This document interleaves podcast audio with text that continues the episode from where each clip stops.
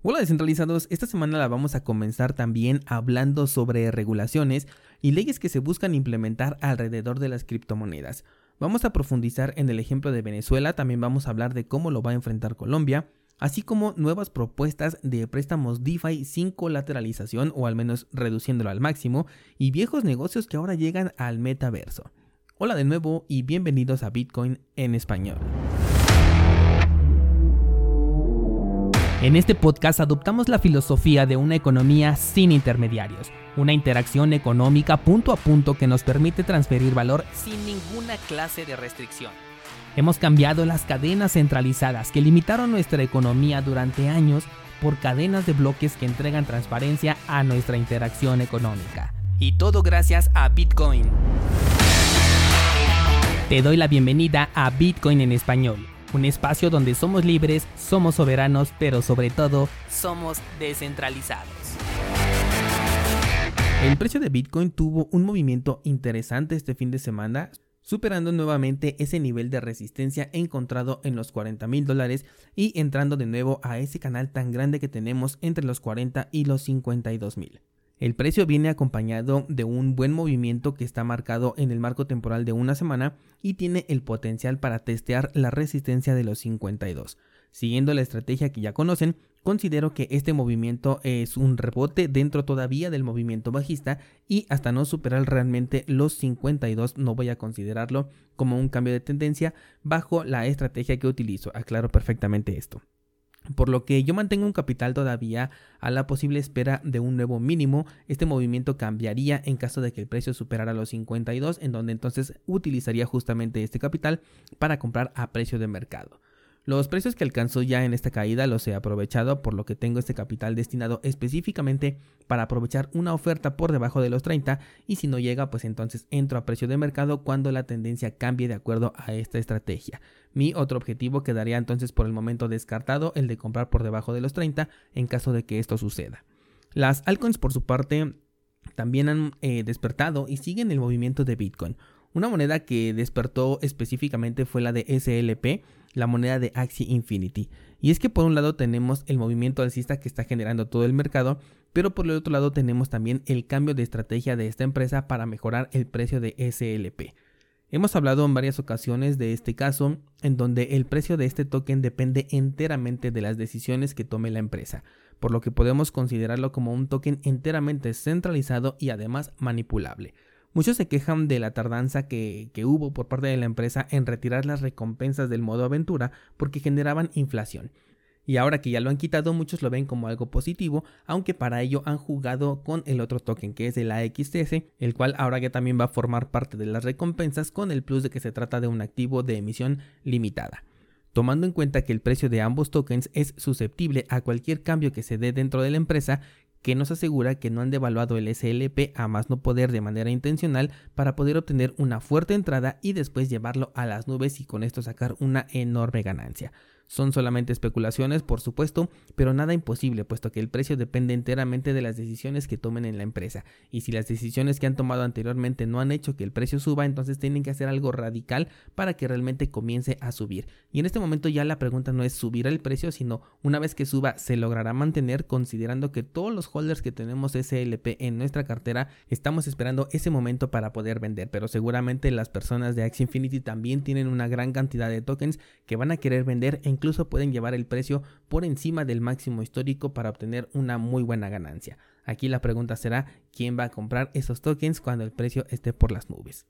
Cambiando de tema, les he compartido un artículo bastante interesante en el grupo de Discord en donde habla el ex CEO de Shapeshift, una empresa de creación de carteras cripto y otras aplicaciones sobre las CBDC, que son las criptomonedas nacionales. Me gustaría mucho que lo checaras porque me parece muy interesante. No vas a encontrar nada que no les haya comentado antes, pero bueno, aquí está en palabras de otras personas. Sobre todo me gustaría o más bien me gusta el tratamiento que les da a las divisas actuales, en donde declara que la economía digital ya es parte de nuestra realidad, que la mayoría de transacciones que se hacen ahora ya están hechas en digital, por lo que promocionar una CBDC como una innovación pues es simple mercadotecnia, pues el dólar digital, el euro digital y cualquier otra divisa en su formato digital ya existe hoy en día y es mucho más utilizada que el fiat. Les dejo el artículo en el grupo de Discord para que lo puedan leer y si quieren comentar algo al respecto en el grupo me encantará leerlos. Vamos a hablar de las regulaciones en diferentes países y es que la semana pasada te platiqué eh, cómo fue que en Venezuela se quiere poner un impuesto a las transacciones que sean grandes en criptomonedas y otras divisas que no sean el bolívar o el petro. En esa ocasión les comentaba la dificultad de llevar esto a cabo justamente por la ausencia de sistemas cripto que, estén, que sean nacionales o que estén aprobados y de la poca adopción autorizada dentro de este país con respecto a las criptomonedas. Y es que dentro de Venezuela no se cuenta con una plataforma aceptada por las instituciones nacionales y que preste servicio hacia los comerciantes de manera autorizada.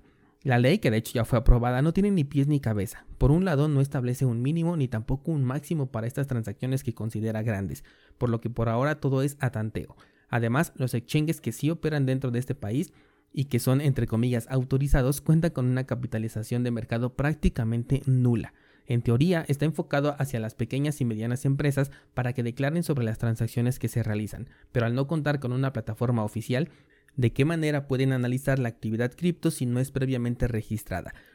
Lo mismo para los usuarios de a pie quienes se verán afectados únicamente cuando tengan interacción con empresas previamente registradas y a pesar de ello el usuario tendría que dejar datos para demostrar que esa transacción le pertenece, pues sin esto solamente se tendría una dirección y una transacción hecha hacia la empresa pero que no se sabría de dónde viene. Por otro lado, en Colombia, los usuarios con actividad cripto, sin importar si son personas o empresas, tendrán que reportar de manera mensual sus transacciones a la organización correspondiente con el fin, ya sabes, de evitar el lavado de dinero y la financiación del terrorismo, porque ya no existe un pretexto más. Para ello se necesita un registro dentro de la plataforma, obviamente con todos tus datos, y declarar aquellas transacciones que se realicen con criptomonedas. De nuevo, en este caso no hay plataformas oficiales para el uso cripto dentro del país, por lo que cualquier interacción puede resultar completamente anónima con la correcta gestión de tu interacción con cripto. Quienes sí tendrán que enviar reportes son las plataformas cripto que estén brindando servicios dentro del país, del mismo modo que cualquier exchange o cualquier banco deberá reportar la actividad cripto que tengan sus usuarios con todos los detalles de sus operaciones. Así que, aunque las medidas están mal planteadas en estos dos casos, el camino a seguir es bastante claro. Y además la respuesta sugerida también es muy clara. La descentralización de tu actividad económica y sobre todo la cripto es ya una necesidad que seguramente vas a agradecer tener de manera anticipada. Si ya tienes actividad cripto que esté registrada, yo no sugiero cortarla de tajo, sino más bien mantener un perfil que esté visible, modesto y completamente declarado, a la par de una actividad que sea completamente descentralizada tanto en su compra, su interacción, holdeo y por supuesto en su venta, la cual te permita utilizar las criptomonedas de manera nativa. Este tema nos va a acompañar durante todo el año seguramente y veremos muchos cambios en la interacción fiat cripto, cambios para los que no solamente es bueno estar enterados, sino también preparados. Y hablando de interacciones descentralizadas, déjame te cuento sobre un proyecto que se llama Hashstack, el cual ha lanzado una red cerrada de pruebas para sus primeros contratos de préstamos cripto con subcolateralización. ¿Qué significa esto?